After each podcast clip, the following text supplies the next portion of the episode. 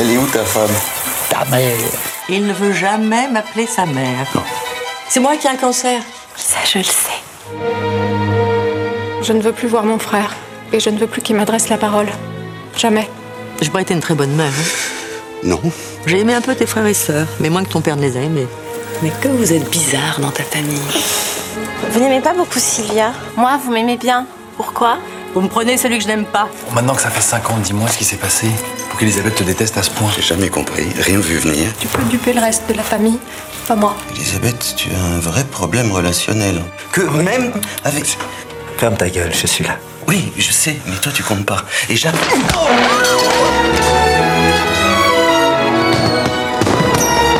Ben, je vous avais prévenu, c'était pas simple. Ces choses-là ne s'apaisent jamais. Cet extrait de la bande-annonce du film d'Arnaud Desplechin, Un conte de Noël, illustre bien l'intensité émotionnelle souvent présente dans les repas de famille. Des moments aussi délicieux que tendus, où se mêlent joie et rancœur, nostalgie, amour, jalousie, secret, non-dit et révélation. Tout ce qui n'est pas digéré peut refaire surface de manière explosive. En effet, la table signifie toujours plus qu'elle-même. C'est une figure. Elle est métonymique d'un contexte, la richesse de l'hôte, une période de crise. Elle est métaphorique d'une attitude, le raffinement, la générosité, l'avarice. Elle est symbolique d'une situation. Noël, la nation, le mariage, la rencontre amoureuse.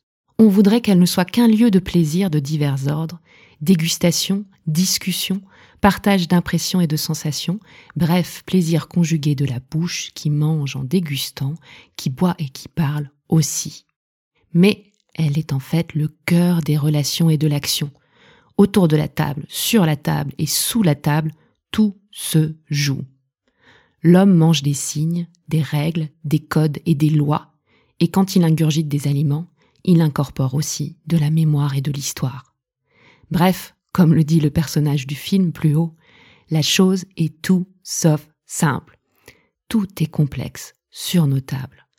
Entre les mets et derrière la façade des festivités, il y a tout un monde d'émotions et d'histoires familiales entremêlées. Ces dîners ne se résument pas à la commensalité, mangez ensemble, ce sont des mises en scène théâtrales, des liens qui nous unissent. Chacun joue une partition, et si une personne fait une fausse note, l'ambiance peut vite virer au règlement de compte ou au drame. L'objet de cet épisode n'est pas de te dresser une image noire de la famille, mais plutôt d'explorer ce qui s'y joue. Car comprendre ce qu'est la famille, quelle est sa dynamique, pourquoi elle peut dysfonctionner, sont autant de clés pour te permettre de ne plus jouer un rôle d'acteur qui subit et trouver des solutions pour remettre de la joie et du partage au corps de ces rassemblements sous haute tension. Comme le disait si justement l'écrivain Marcel Proust, la vraie découverte ne consiste pas à trouver de nouveaux paysages, mais à avoir de nouveaux yeux. À travers cet épisode, c'est ce que je vais t'inviter à faire. Nous allons tout d'abord observer ces repas familiaux à la loupe de l'anthropologie et de la systémie. Ensuite, nous allons découvrir ce qui se joue réellement dans ces rassemblements de famille et ce qui met le feu aux poudres. Enfin, je te donnerai un guide de survie pour aborder ces moments complexes avec plus de sérénité. Nous ne déchiffrons pas de carte pour exhumer un trésor et un X n'a jamais, jamais marqué son emplacement. La route est longue, mais l'aventure est au bout. Vous savez combien de temps je l'ai cherché J'ai un trésor. Nous sommes tous confrontés à une énigme personnelle, un code secret à déchiffrer pour trouver notre alignement. Trop souvent, nous suivons des chemins tout tracés sans nous questionner. Moi aussi, j'ai longtemps parcouru mon propre labyrinthe avant de trouver mon code. Je suis Hélène Cunet, ex-archéologue, ancienne marketeuse et aujourd'hui coach business. Avec la déchiffreuse, je te partage les clés pour naviguer sereinement dans cette quête unique en t'évitant impasses et solutions préfabriquées. Découvre des ressources, exercices, cas concrets et témoignages, expérimente et provoque ton déclic libérateur.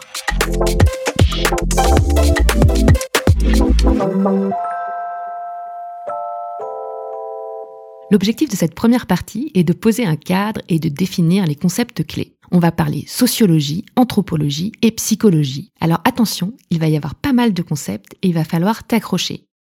Mais j'ai résumé et simplifié un maximum pour que cela soit digeste. Si tu veux plus de précision, tu trouveras tous les détails dans la newsletter, les concepts, la biblio, etc. Donc je t'invite à écouter avec un maximum d'ouverture ce que je te dis et tu pourras relire tranquillement après la newsletter. C'est parti. Première question cruciale. Qu'est-ce que la famille? Concept à la fois universel et complexe, c'est le premier noyau social dont nous sommes tous issus. Jusque-là, tout va bien, tu vas me dire. Si tu ouvres le dictionnaire, tu verras que la famille y est décrite comme un ensemble de personnes liées par le sang ou par alliance. Force est de constater immédiatement que cette définition juridique ne capte absolument pas toute l'étendue de la complexité et de la diversité des structures familiales observées à travers l'histoire, les cultures ou tout simplement autour de toi. Qu'est-ce qui nous lie? N'est-ce que le sang? N'est-ce qu'un pacte juridique? Quid du devoir, de l'amour, de l'habitude? Pourquoi ce sujet, la famille, est-il toujours chargé d'émotions? Pourquoi fait-il naître des sentiments ambivalents? Une famille Est-ce uniquement un couple et des enfants comme le véhicule l'image de la famille occidentale traditionnelle? Pourquoi ne pas prendre en compte des rôles cruciaux, joués par les grands-parents, les oncles, les tantes, d'autres membres élargis du clan familial? Et que fait-on des beaux papas, des belles mamans, de la deuxième maman et du deuxième papa, des pères ou des mères spirituels? Que fait-on des morts? Des absents, de ceux qui aident et écoutent sans juger, de ceux qui aiment et de ceux qui détestent. Figure phare de l'anthropologie, Claude Lévi-Strauss a apporté une contribution significative à notre compréhension de la famille à travers ses études sur les systèmes de parenté. Malgré la diversité des systèmes observés, il a mis un jour une règle commune, l'interdit de l'inceste qui fonde l'exogamie. En quelques mots, on n'a pas le droit de se marier avec les gens proches de nous. Donc, pour pouvoir se reproduire, il faut aller chercher des gens plus éloignés de nous. Ça, c'est l'exogamie. Par ailleurs, malgré la diversité de ces formes et quel que soit l'angle choisi, les liens familiaux demeurent une constante universelle. Toutes les sociétés possèdent un système de parenté, alors certes avec d'innombrables variantes, mais ils ont néanmoins un point commun, ils fonctionnent comme un système. Je laisse la parole à Claude. Vos premiers travaux, Claude Lévi-Strauss, sont portés sur les liens de parenté. Pourquoi? Parce que dans les sociétés qu'étudient les ethnologues, euh, la parenté euh, constitue, je dirais, l'armature même du groupe social. Ou bien on est parent, ou bien on est un étranger. Et donc à l'intérieur du groupe, tout le monde est parent. Et euh, ces sociétés, aussi étranges que ça puisse nous paraître, ont des règles de mariage qui peuvent être euh, d'une complication extrême pour choisir, puisque tout le monde est parent, on se marie entre parents, mais pour choisir parmi les parents ceux avec qui on a le droit ou l'obligation, ou bien au contraire, on n'a pas le droit de s'épouser. Alors il y a là toute une espèce euh, de mécanique, toute une géométrie des rapports sociaux, qui est la façon dont on peut aborder les sociétés humaines, une des façons dont on peut aborder les sociétés humaines pour comprendre comment elles fonctionnent. Car euh, chez nous aussi, il y a des règles, il y a des parents proches que nous n'avons pas le droit d'épouser, à part ça, nous en remettons à des mécanismes de hasard. Mais euh, dans toute société, il est clair que les règles du mariage ont pour objet d'empêcher les familles en tant qu'unité biologique de rester closes, de se refermer sur elles-mêmes et de substituer ce qu'on pourrait appeler des liens sociaux, car les liens d'alliance sont des liens sociaux, aux liens purement biologiques de filiation. Alors, quels sont ces liens qui nous unissent? On l'a compris, on l'a observé, la famille ne peut pas se limiter aux liens du sang, à une alliance juridique. C'est aussi et surtout une image, un idéal, une norme, un ensemble de devoirs, d'amour, d'habitudes et parfois de conflits. Une chose sur laquelle nous pouvons d'ores et déjà nous accorder, c'est que la famille est un fait culturel plutôt qu'un fait de nature. C'est un système de valeurs et de règles. Chaque membre connaît intuitivement sa place dans ce système, jouant un rôle clé dans son maintien ou sa transformation. Les approches systémiques émergentes depuis les années 40 soulignent que les comportements individuels ne peuvent être pleinement compris sans considérer le système familial dans son ensemble. ce système est considéré comme un ensemble interconnecté où les membres s'influencent mutuellement et où les symptômes pathologiques peuvent influencer le fonctionnement global. Alors s'il y a une chose à retenir dans une famille, c'est que chacun est connecté et que tout le monde s'influence. Mon objectif ici n'est pas de te faire un cours de systémique avancé, ce qui nous prendrait vraiment des années, mais de t'éclairer sur quelques concepts clés afin de pouvoir ensuite comprendre ce qui se joue. Je vais illustrer chacun de ces concepts avec des exemples afin que ce soit le plus digeste possible. Mais encore une fois, pas la peine de prendre des notes, pas la peine de tout comprendre tout de suite. Tu trouveras le résumé de tous ces concepts dans la newsletter et surtout attends la deuxième partie de cet épisode pour que je te dissèque à la loupe un exemple concret. C'est parti pour les concepts clés du système familial. Première chose à savoir, le système familial est organisé en sous-systèmes. On en compte trois principaux. Prenons l'exemple de la famille Simpson. Homer et Marge forment un sous-système de partenaires. C'est leur couple, leur vie affective et leur vie intime. Ils forment également un sous-système parents en relation avec leurs enfants. C'est eux qui vont établir des règles, organiser la vie familiale. Enfin, Bart, Lisa et Maggie, leurs trois enfants, forment le sous-système fraternel. Et tous les cinq, ils forment le système familial. Deuxième concept. Les familles, à l'instar des individus, traversent différents cycles de vie, chacun nécessitant une adaptation. Ces cycles incluent en tout sept étapes clés, comme par exemple la naissance et le départ des enfants, le mariage, la retraite, la vieillesse. Troisième chose, super importante. Pour comprendre le fonctionnement de ce système familial, le modèle de Macaster est un cadre conceptuel hyper aidant et qui va se baser sur six dimensions. La première de ces dimensions, et qui est clé, c'est la communication. La communication, c'est la capacité des membres d'une famille à échanger de l'information, qu'elle soit factuelle ou qu'elle soit affective. Les méthodes peuvent varier, elles sont plus ou moins directes et le discours est plus ou moins clair. Un exemple. Une femme est déçue parce que son mari a oublié de l'appeler pour lui dire qu'il serait en retard. Si elle communique de manière claire et directe, et c'est un mode de communication qu'on aurait tendance à euh, privilégier pour que les relations soient saines, elle va dire à son mari ⁇ Je suis déçue que tu aies oublié de me téléphoner ⁇ Par contre, si elle communique de manière indirecte, elle peut dire par exemple à sa fille ⁇ Lorsque ton père oublie de téléphoner, cela me déçoit toujours. Enfin, elle peut communiquer de manière directe, mais avec un message masqué. Donc, au lieu de dire à son mari qu'elle est déçue qu'il ne l'ait pas appelée, elle va lui dire ⁇ Tu m'énerves quand tu mets cette cravate rouge pour sortir ⁇ Et enfin, on a euh, le niveau de communication masqué et indirect. Et dans ce cas-là, elle va s'adresser à sa fille et dire ⁇ Il y a des gens qui dérangent les autres quand ils ne prennent pas leurs responsabilités. Alors tu vois déjà qu'avec cette première dimension, on pourrait déjà arriver à expliquer largement un bon nombre de dysfonctionnements ou tout de moins de tensions. Passons à la deuxième dimension. La deuxième dimension, c'est l'expression des sentiments et c'est la manière dont une famille exprime ses émotions face aux événements de la vie. Autant en qualité, donc est-ce que c'est des émotions positives ou négatives, qu'en quantité, c'est-à-dire quelle est l'intensité de la réaction. Idéalement, les réponses affectives doivent trouver une expression appropriée en qualité et en quantité par rapport au stimulus initiateur. Troisième dimension, la résolution des problèmes. C'est la capacité de la famille à identifier, discuter et résoudre les problèmes de manière efficace. On distingue même cette étape, encore une fois, dans la newsletter.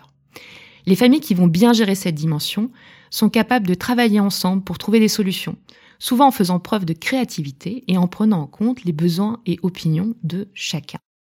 Quatrième dimension que j'adore, les rôles familiaux. Ils sont définis comme les comportements récurrents que vont adopter les individus pour assurer le maintien des réponses familiales. Il peut s'agir du rôle euh, d'apporter des ressources essentielles, de l'argent, du logement, de la nourriture. Donc ça, ça va par exemple être le rôle du parent nourricier. Il peut s'agir de garantir l'éducation, Donc ça, ça va être le rôle, par exemple, du parent autoritaire qui va établir les règles et maintenir euh, la discipline. Ça peut être aussi le rôle de prodiguer des soins, physiques comme affectifs. Et il peut y avoir aussi des rôles un peu plus euh, pathologiques. Euh, on va parler, par exemple, du rôle de héros ou de bouc émissaire qui peuvent avoir un impact dans le dysfonctionnement d'une famille. La cinquième dimension, c'est l'investissement affectif. Il s'agit d'une échelle qui va de l'absence d'investissement, où quelque part les membres de la famille vont s'ignorer, à un investissement symbiotique, et donc qui va être caractérisé par une fusion excessive des individus. Tu comprendras que, idéalement, il faut se situer au milieu. Sixième et dernière dimension, le contrôle des comportements. C'est la capacité de la famille à rester unie et solidaire face aux changements et aux défis, tout en étant suffisamment flexible pour s'adapter à de nouvelles situations. Dans cette sphère, un ensemble de règles établies régissent les interactions des membres entre eux, ainsi que leur rapport avec le monde extérieur, et ça va être appliqué dans un cadre qui va être soit rigide, soit souple, soit consistant ou pas. Comme tu le vois, la famille est une structure avec des frontières. Ces frontières, ça va être des limites. Cette structure doit être en mesure de répondre autant aux exigences provenant de pression externe, donc ça c'est la société, qu'interne, c'est-à-dire ça à l'intérieur, donc l'évolution de chacun, le passage de, de l'enfant à l'adulte par exemple. Les frontières étant les règles du système familial, la fonction de ces frontières est de protéger la différenciation du système. Chaque sous-système familial a des fonctions spécifiques et adresse des demandes spécifiques à ses membres. Le développement des compétences interpersonnelles acquises dans ces sous-systèmes dépend du degré auquel chaque sous-système maintient son autonomie en se protégeant de l'ingérence des autres sous-systèmes. Et ça, tu vas le comprendre, c'est que finalement, la dynamique familiale et ce qui la rend extrêmement complexe, c'est sans arrêt cet oscillement entre la volonté de, stabilité, d'équilibre, de vouloir préserver ce qui est là, et la nécessité, quelque part, pour les membres de la famille, de grandir, de s'individuer et de prendre leur envol. Allez, on a presque fini avec les concepts, j'en ai encore deux pour toi. L'homéostasie, elle fait référence à la tendance qu'a un système familial à vouloir maintenir un équilibre et une stabilité constante. Il veut tourner sur lui-même avec ses routines, ses règles, conscientes ou inconscientes, et qui vont l'aider quelque part à survivre, à se préserver. Ça peut être bénéfique lorsqu'il s'agit de fournir un environnement stable et prévisible, par exemple pour un enfant. Cependant, comme je te l'ai expliqué euh, juste avant, ça peut aussi empêcher le changement et l'évolution, en particulier lorsque les dynamiques sont dysfonctionnelles. La loyauté familiale est une notion clé qu'on doit à Ivan Bozormeni Nagy.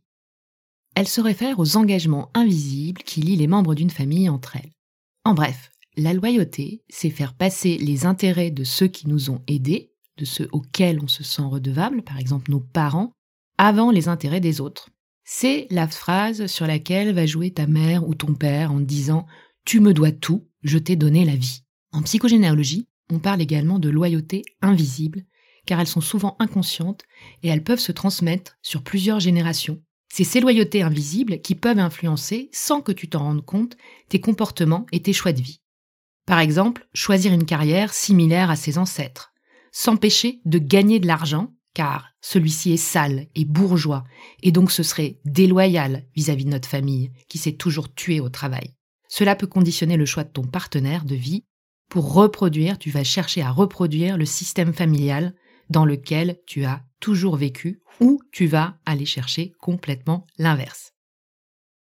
Une chose importante aussi à se rappeler, c'est tant qu'on n'a pas à choisir entre deux personnes, entre deux groupes, entre deux modes de vie, il n'est pas possible de mettre en évidence cette loyauté.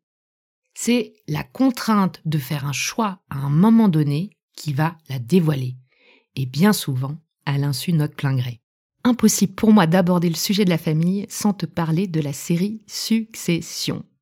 Elle offre un exemple fascinant pour explorer une famille incroyablement dysfonctionnelle et en particulier la complexité de la loyauté familiale. Alors, si tu connais pas, voici le pitch en quelques mots. La famille Roy est au centre de la série. Elle est dominée par Logan Roy, le patriarche, autoritaire et impitoyable, qu'on pourrait qualifier vraiment de narcissique. Richissime bâtisseur d'un empire qu'il estime avoir construit grâce à sa seule résilience, il manipule ses quatre enfants, tous aussi dysfonctionnels les uns que les autres, pour servir ses intérêts et maintenir son pouvoir. Malgré les mépris, malgré les brimades, les insultes, les coups, les enfants Roy témoignent souvent d'une loyauté difficilement ébranlable envers leur père. Ils essaient pourtant tous d'être déloyaux sans y parvenir. Dans l'extrait qui suit, un vote de défiance est organisé pour destituer Logan, le patriarche, de la direction. C'est Kendall Roy, le fils aîné, qui est à l'origine du putsch. Il est sûr de son coup. Mais c'est sans côté sur les puissants rouages de la loyauté familiale. Kendall bloqué dans les bouchons, mène la réunion au téléphone. Logan, son père, a refusé de quitter la salle et fait basculer par sa simple présence certains votes. On est à égalité, 4 contre 4, et c'est à Roman, le cadré de la fratrie, le clown qui est censé soutenir son frère, qu'il revient de trancher. Et Roman? Vas-y. Lève la main, frangin. Roman, tu m'entends? Euh. Kendall? Oui Tu. T'es là? Roman? Je t'entends quasiment plus. Merde. Roman?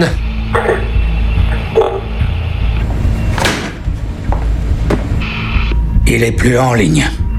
Allez, fiston.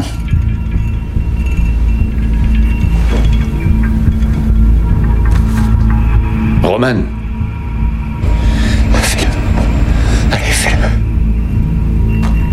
Dis-moi que tu lèves ta main pour renifler tes aisselles, Romulus.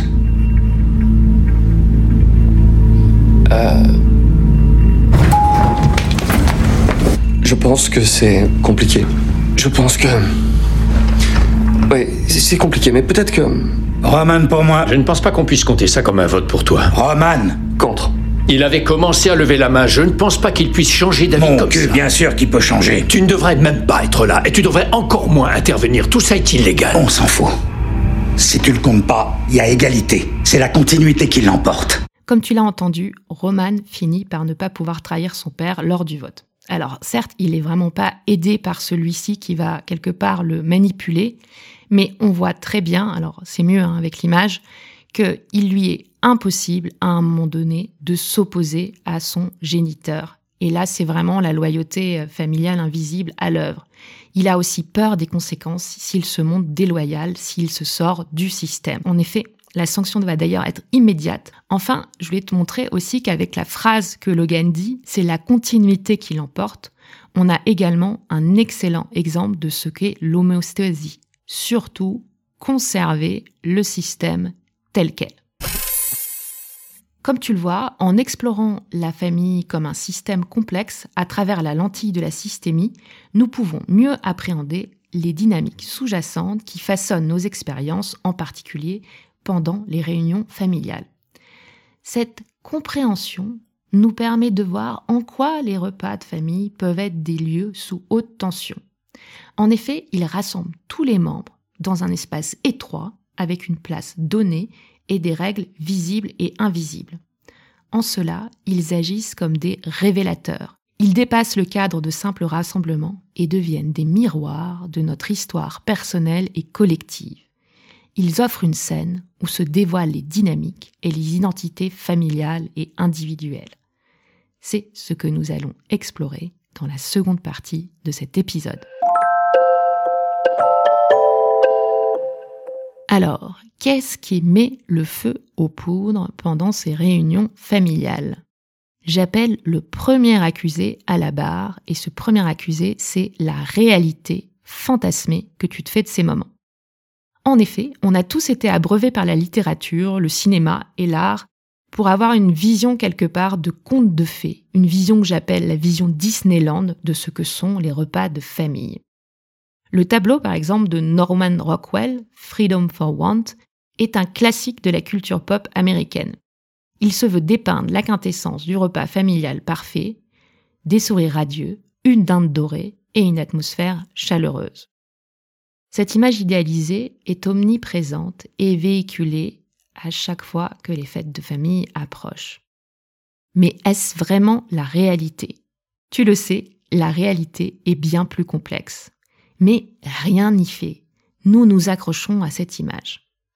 Le sociologue David Popenow a étudié ce concept de famille parfaite dans les médias. Selon lui, cette représentation idéalisée crée des attentes irréalistes. Elle nous fait croire que nos propres familles sont défaillantes si elles ne correspondent pas exactement à ces standards. Pourquoi s'accrocher à un fantasme? En partie, et comme souvent, par confort. En effet, ces représentations offrent un échappatoire, un monde idéal où nous pouvons nous réfugier. Mais il faut noter qu'elles sont aussi une source de frustration, car elles établissent des normes auxquelles il est difficile, voire impossible de se mesurer. En réalité, les familles, toutes les familles, sont des entités complexes, avec leurs propres défis, dynamiques et conflits. Les repas de famille, loin d'être toujours harmonieux, sont le théâtre de tensions et de désaccords, parce que c'est là que se cristallisent les différentes personnalités, les vieilles rancœurs et parfois les conflits non résolus.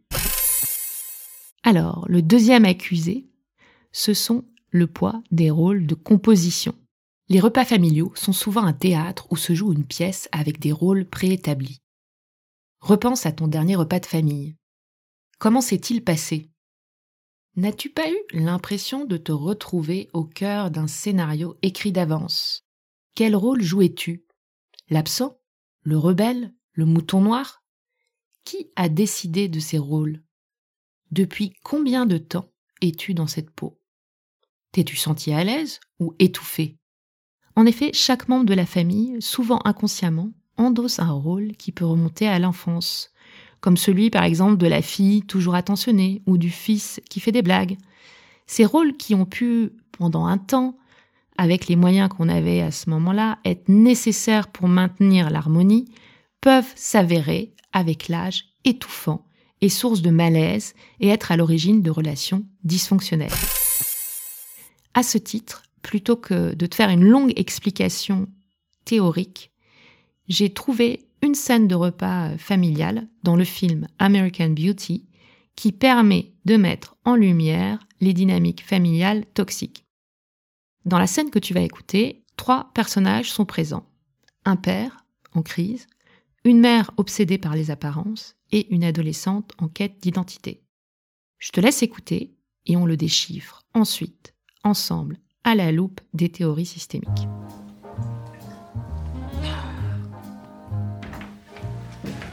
Je sais, je suis à la bourre. Non, non, non, c'est pas grave, ma chérie.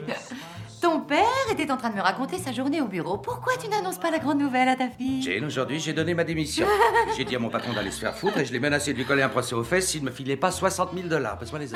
Et ton père a l'air de croire qu'il s'agit d'un événement qui mérite nos applaudissements. Et ta mère a l'air de penser que je devrais continuer à bosser comme un esclave pendant qu'elle garde ma bite dans un Tupperware sous les De quel droit te permets-tu de me parler comme ça devant ta fille? Et j'admire le culot que tu as de me traiter avec autant de mépris le jour même où tu perds ton job. Perdu, je l'ai pas perdu, c'est pas. Oups, où il est mon boulot? Je suis parti. On pourrait me passer Oh, les oh, aspects. oh, oh, oh. Et, et je veux aussi te remercier de m'avoir ajouté le boulet supplémentaire d'être le seul gagne-pain de la maison. J'ai retrouvé du Non, boulot. non, n'y réfléchis pas deux fois pour te demander qui va payer le crédit, puisque Caroline s'occupe de tout. Ça veut dire que c'est toi qui vas nourrir toute la famille, Caroline Oui, ça ne nous gêne pas, je vais tout prendre en charge. Tout, vraiment tout. Tu vas devoir tout assumer financièrement. Ton mari fait sa crise de nerfs, il envoie tout promener. Du coup, S'il te vous plaît, on pourrait me donner ce putain de plat d'asperges. Génial, moi je veux pas être témoin de ça. Ah si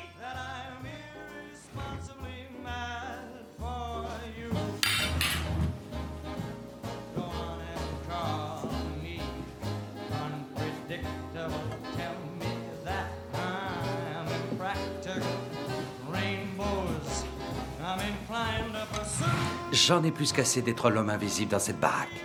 Vous deux, vous faites tout ce que vous voulez quand vous en avez envie et je ne me plains jamais. Tout ce que je demande, c'est Tu ne d'avoir te plains jamais. Ah, je t'en prie, excuse-moi. Non, mais c'est sûrement moi qui suis complètement dingue. On ne t'entend jamais Mais t'arrêtes pas de te plaindre. Tu râles du matin au soir, tu te plains jamais, toi Ça, c'est la meilleure de l'année, j'en hurle de rire, je vais m'étouffer.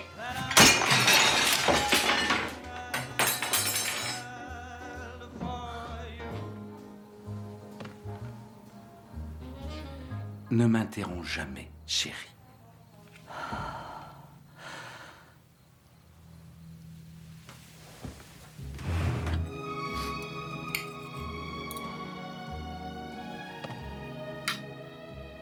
Et autre chose. À partir de maintenant, c'est chacun son tour de choisir la musique parce que franchement, et je ne suis pas seul dans ce cas, j'en ai marre de tes chansons pour Club du Troisième Âge. Alors, comme tu l'as entendu, le moins qu'on puisse dire, c'est que le repas est vraiment sous tension. Si euh, on s'attache à la première dimension qu'est la communication, je pense que tu as dû remarquer qu'on avait beaucoup de communication euh, indirecte, euh, en particulier le père Lester qui va utiliser le sarcasme, tandis que la mère Caroline va s'efforcer de maintenir une façade de normalité. Et pour ce qui est de Jen, elle, elle va rester en grande partie silencieuse. La deuxième dimension, l'expression des, sentiments, on voit qu'on a toute une gamme d'émotions qui va de l'irritation à la colère. C'est Lester qui s'exprime euh, le plus fortement, mais on voit bien que c'est complètement disproportionné par rapport à la scène et il en vient même donc à devenir violent en balançant son assiette contre un mur. La troisième dimension, qui est la résolution des problèmes, euh, le moins qu'on puisse dire, c'est que la famille manque de cohésion et qu'au lieu de trouver des solutions, elle va les esquiver ou les aggraver. Lester va jouer le provocateur et aucune solution constructive n'est recherchée pour calmer le jeu. La quatrième dimension du modèle, c'est les rôles familiaux. Alors là, ce qui est vraiment intéressant avec l'exemple, c'est qu'on voit qu'on a des rôles stéréotypés et qui vont être inversés. Lester, le père, est tour à tour enfant rebelle, il remet en question les normes familiales, et quand il va se ressaisir à un moment donné, on le voit en patriarche, en voulant dicter ses lois, euh, notamment en expliquant ce qu'il veut faire avec la musique. Caroline, elle, elle va rester dans une posture de mère autoritaire qui veut contrôler, parce que son objectif, c'est de maintenir à tout prix une apparence de perfection. Enfin, Jen, elle, on pourrait la, qualifier d'enfant euh, absent, elle reste silencieuse la plupart du temps et elle se distance quelque part émotionnellement de la dynamique familiale. Cinquième dimension, c'est l'investissement affectif. Donc là, encore une fois, on voit différentes réponses. Lester, lui, se désinvestit donc de son rôle et en ce sens-là, on pourrait dire, c'est aussi un terme emprunté à la systémie, qu'il hypo-fonctionne, alors que Caroline, elle, va surinvestir son rôle de parent et dans ce cas-là, on va dire qu'elle hypofonctionne. Alors, dernière chose intéressante à noter, Jen illustre le concept de mise à distance émotive, cut-off hein, pour les anglophones. Face aux tensions constantes et à la communication toxique entre ses parents, elle se retire émotionnellement, devenant distante et détachée. Cette mise à distance est une tentative pour se protéger du système familial. Sixième dimension, le contrôle des comportements. Encore une fois, la famille nous montre qu'elle n'est pas capable de s'adapter aux changements émotionnels et relationnels. Lester rompt avec les normes attendues, tandis que Caroline tente désespérément de maintenir le contrôle, mais sans succès. Cette scène dépeint un contraste frappant entre l'image idéalisée des repas de famille que souhaite la mère et que véhiculent les médias et la réalité dysfonctionnelle des burn Les sous-systèmes, conjugales, parentales, ne respectent plus leurs limites, les six dimensions sont toutes dysfonctionnelles et la cohésion entière de la famille est en pleine implosion. Une chose à noter, même si c'est du cinéma, ces dynamiques ne sont pas uniques à cette famille et c'est plutôt une sorte d'archétype qu'on peut observer. Un autre exemple que je voulais euh, vous donner, qu'on peut souvent constater, c'est la triangulation. Est-ce que tu sais ce que c'est que d'être triangulé? Donc c'est un phénomène qu'on va observer quand les conflits entre deux membres d'une famille sont indirectement exprimés à travers un tiers. Et ça, ça va créer encore plus de confusion et de malaise. Donc reprenons l'exemple d'American Beauty. Dans la scène, Caroline et Lester sont clairement en conflit. Jen, leur fille, elle va souvent se retrouver placée au milieu de leur dispute et servir d'échappatoire ou de sujet de déviation pour les frustrations. Elle devient le point de focalisation pour le conflit, bien qu'elle tente de se retirer de cette dynamique. En effet, dès que l'angoisse monte dans un groupe, dans une famille, la communication entre deux personnes, ça va se transformer en triangle. Hop, on ramène une personne extérieure au milieu et celle-ci engagée se retrouve dans une situation paralysante parce que les échanges deviennent des manipulations. Pour un enfant en particulier, c'est terrible parce qu'on lui demande de prendre un parti imprenable, choisir entre ses deux parents.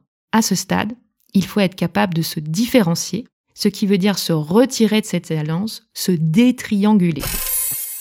Dernière chose qui met le feu aux poudres, et ça je t'en ai parlé plusieurs fois, c'est la question de l'identité. Pour certains, les repas familiaux sont un rappel de l'appartenance à un groupe, à une histoire. Pour d'autres, ils vont souligner un sentiment d'étrangeté ou de désaccord avec les valeurs familiales. Cela peut amener à des réflexions profondes sur l'identité personnelle et le désir de se distancier de la famille. Chacun est amené à réfléchir à son rôle. Suis-je celui qui rassemble? Suis-je celui qui provoque? L'individuation et la différenciation au sein d'une famille sont des processus clés pour le développement personnel. Cependant, ces processus sont aussi les causes des problèmes dans les dynamiques familiales, surtout quand ils sont entravés. Dans ces dynamiques familiales, on peut parler donc euh, par exemple du rôle du mouton noir ou du celui de l'enfant rebelle qui est euh, attribué à un membre de la famille qui va dévier euh, des normes et des attentes familiales. Cette personne, elle est perçue comme différente, souvent en opposition avec les valeurs familiales, et elle peut de fait être marginalisée ou critiquée pour son comportement et ses choix de vie. Notons que ce rôle, s'il est source de conflit, il peut aussi être source de transformation, car en cherchant à s'exclure du système, on remet en question les dynamiques établies et cela peut conduire à une prise de conscience ou un changement au sein de la famille. Alors, je vais te prendre quelques exemples pour euh, t'illustrer en fait ces, dynamiques. Si tu penses par exemple au Kennedy, j'avais euh, pris un exemple de, leur génogramme professionnel dans la troisième newsletter et on voyait à quelques exceptions près que tous avaient euh, épousé une carrière politique. Et donc on peut s'imaginer que dans cette famille, le poids de la loyauté familiale et le fait de devoir se consacrer à la politique, à faire une différence, et peser sur toutes les générations issues de cette famille. Enfin, si on revient à la série Succession, le personnage de Kendall Roy, donc l'aîné qu'on a vu hein, plus haut euh, essayer de renverser son, son père, il illustre parfaitement le conflit entre l'individuation et les attentes familiales. En tant qu'héritier de l'empire médiatique, il essaie euh, de se différencier et de s'établir indépendamment, mais le fait de vouloir prendre le pouvoir va être vécu comme une trahison et déclencher des conflits. En somme, les repas de famille sont des moments intenses où se jouent des scènes chargées d'émotions et de signification. Ils nous interrogent sur notre place dans la famille, notre désir d'appartenance ou d'indépendance, et ils nous questionnent sur les rôles que nous jouons, souvent sans nous en rendre compte. En prenant désormais conscience de ce qui se joue et de quel rôle tu joues, il n'appartient qu'à toi de faire évoluer le système. C'est le sujet de la troisième et dernière partie. L'objectif de cette dernière partie n'est pas de te donner des conseils tout faits, mais plutôt de t'apporter des pistes de réflexion, des invitations pour dédramatiser ces moments qui peuvent être vraiment compliqué et te permettre ainsi de retrouver du plaisir et de la sérénité, ce qui devrait être le cœur même de la fête et de ses rassemblements. Première invitation clé pour naviguer avec sérénité cette période, arrête de croire aux contes de fées. Sophie Galabru, dans son ouvrage Faire famille, résume ainsi la terrible douleur que nous pouvons éprouver quand notre idéal familial se brise. Le contraste entre l'idée de famille et sa réalité est une violence, peut-être la plus inouïe parmi nos épreuves et nos traumatismes. J'aimerais vous parler de cette fêlure étrange, celle d'un espoir suspendu, parfois le temps d'une vie, que nous lègue la vie familiale en dépit de ses mille et un visages. Nous portons une attente infinie, celle d'un jour être accueillis par ceux qui nous ont fait venir au monde, au nom de l'amour ou du bonheur, du hasard ou de la responsabilité. Nous faisons très rarement le deuil de ce désir, y compris dans le traumatisme et la douleur, le regret et la colère. Les repas de famille, en particulier pendant les fêtes, peuvent être des moments de confrontation émotionnelle intense. Il est essentiel de te rappeler que la famille parfaite n'existe pas et qu'il faut composer avec ce que tu as en adoptant une stratégie Disneyland en espérant que tout s'améliore miraculeusement, tu ne pourras qu'être déçu et frustré. Cette approche est une solution à court terme qui ne résout pas les problèmes sous-jacents. Souviens-toi de cela. Les attentes que tu as conditionnent l'expérience que tu feras. Ces attentes, elles peuvent prendre différentes formes.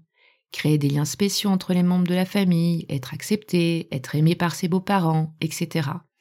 Le problème, c'est que ces attentes sont basées sur des désirs souvent non formulés ou bien formulés comme des exigences, et c'est ça qui va mettre le feu aux poudres. Il est donc important de conscientiser tes attentes et de te préparer en amont, ainsi que je vais t'y inviter par la suite. La première chose que je t'invite à faire, c'est de faire un bilan. Ça tombe bien, Noël, les fêtes de famille viennent de passer, tout est encore frais dans ta tête. Avant de te rendre un repas familial, prends un moment pour réfléchir à ce que tu en attends et à préparer ton état d'esprit. Ça implique de reconnaître les dynamiques familiales, mais ça implique aussi de s'interroger sur ce que tu veux en obtenir. Est-ce que tu es là, par exemple, pour créer des souvenirs pour tes enfants? Ou est-ce que tu es là pour faire semblant, pour rejouer sans cesse le même scénario, pour régler des comptes, pour attendre quelque chose qui n'arrive jamais?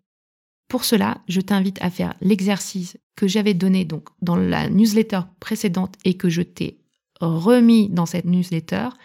Je t'ai posé toute une série de questions qui va te permettre de vraiment sonder tes attentes et savoir comment t'y préparer. La deuxième chose aussi que je t'invite à faire, c'est de faire ce questionnement avec en plus en tête la théorie des cercles d'influence, à savoir dissocier ce qui dépend de toi et ce qui ne dépend pas de toi. Et pour ça, je te renvoie à l'épisode 2 où tout est expliqué en détail.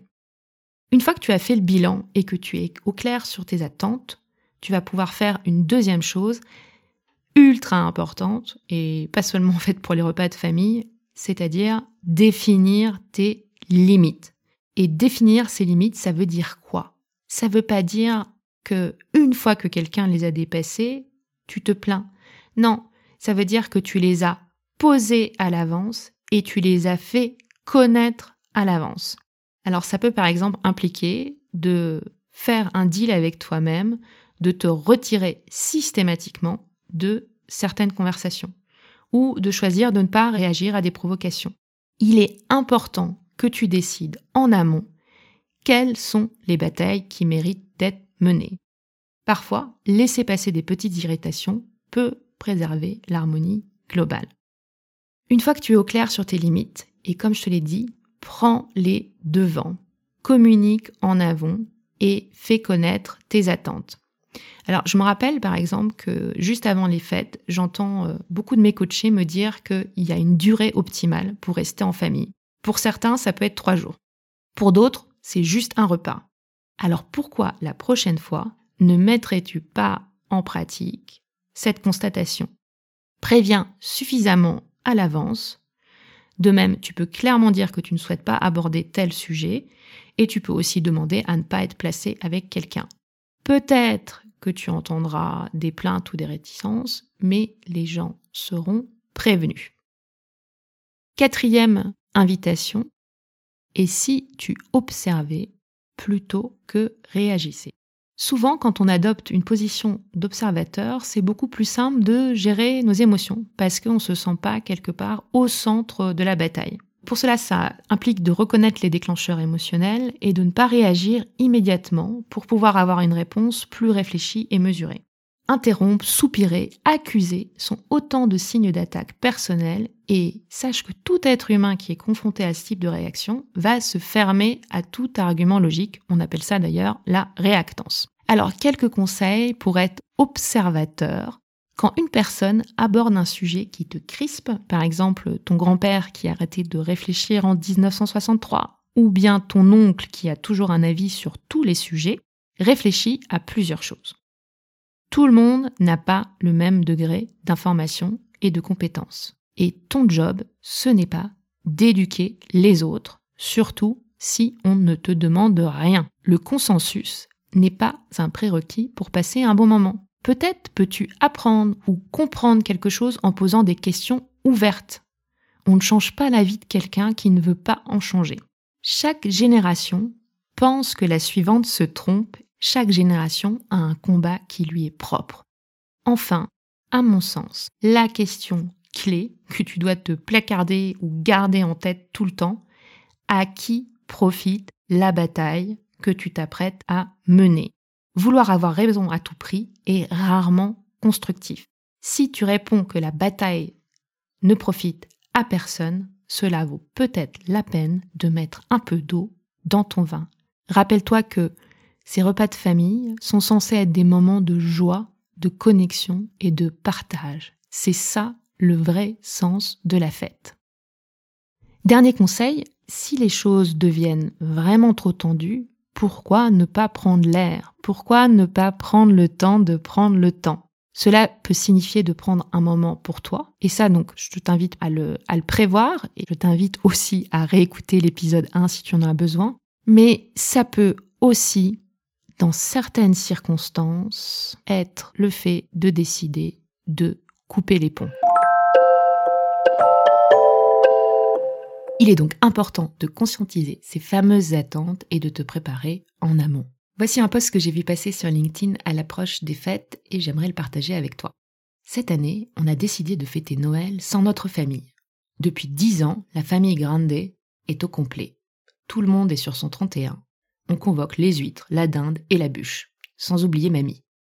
On se réjouit à l'idée de tous se retrouver pour vivre cet événement spécial dont les films de Noël nous abreuvent on pense se détendre en toute convivialité. Sauf que ça ne marche plus. Dès qu'on l'ouvre, il y a des reproches. Si on parle d'argent, c'est parce qu'on est riche. Si on parle de son métier, c'est pour les snober. La magie de Noël est devenue un poisson insidieux. Mais on se dit que ça ira mieux l'année suivante, alors on y retourne, jusqu'à cette année où nous avons décidé d'arrêter de culpabiliser.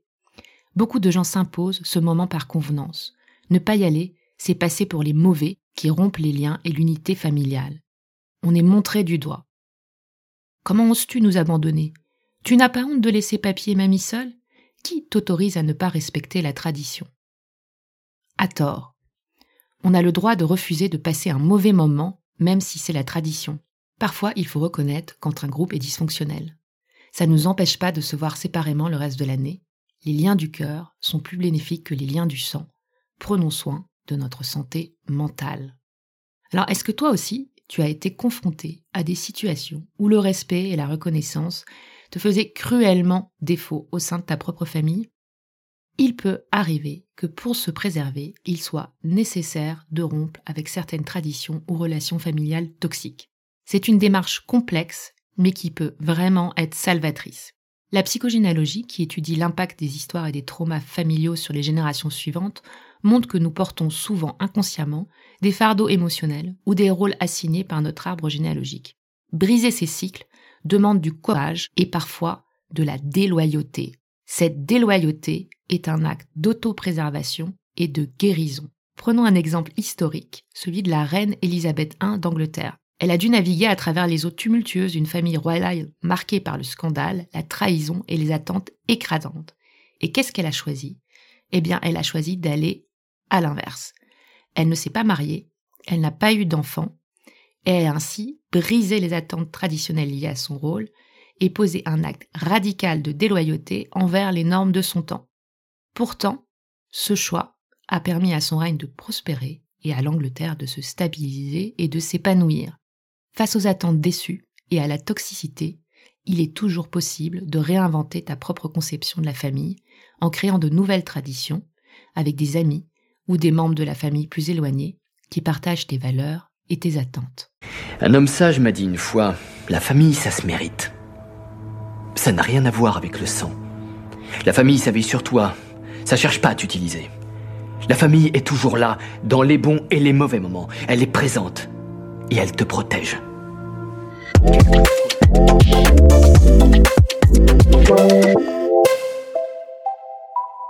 Alors merci à toi de m'avoir écouté jusqu'au bout. J'espère que tu as appris plein de choses. Et j'espère aussi que ces différentes pistes de réflexion t'ont ouvert de nouveaux horizons et permis d'adopter de nouveaux yeux, comme nous y invite Marcel Proust. Nous ne pouvons pas juste espérer, par un coup de baguette magique, changer les données extérieures du paysage familial que nous contemplons. La grande leçon de la systémie est de prendre conscience qu'en changeant de rôle, on peut changer le système. Ce n'est pas évident, ce n'est pas miraculeux, on n'a pas toujours l'effet escompté, mais on change le statu quo. Et en changeant le statu quo, on ouvre la voie à l'espoir. Merci de m'avoir écouté. Si cet épisode t'a plu, la meilleure manière de me dire merci est de m'envoyer un petit mot et de laisser un avis 5 étoiles sur ton appli de podcast préféré. À très vite pour un nouvel épisode.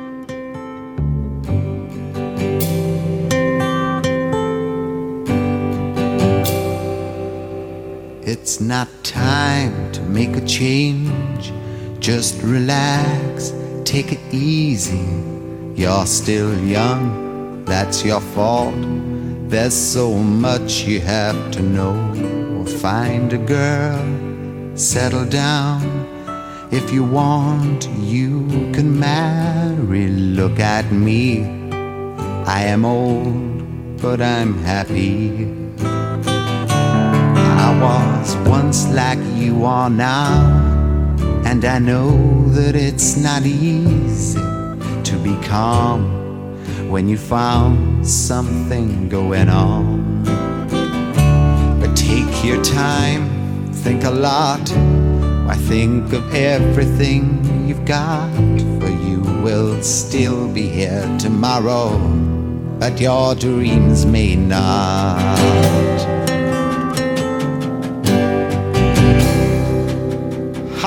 How I try to explain? when I do, he turns away again. It's always been the same, same old story.